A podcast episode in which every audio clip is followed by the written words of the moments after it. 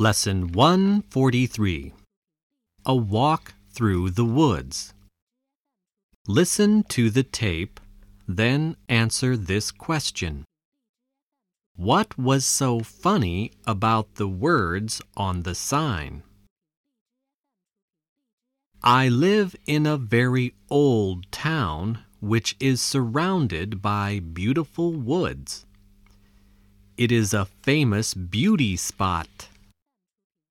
On Sundays, hundreds of people come from the city to see our town and to walk through the woods. Visitors have been asked to keep the woods clean and tidy. Litter baskets have been placed under the trees, but people still throw their rubbish everywhere. Last Wednesday, I went for a walk in the woods. What I saw made me very sad. I counted seven old cars and three old refrigerators.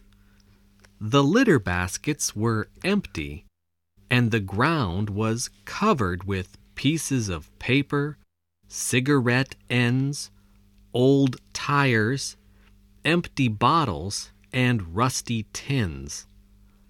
Among the rubbish, I found a sign which said, Anyone who leaves litter in these woods will be prosecuted.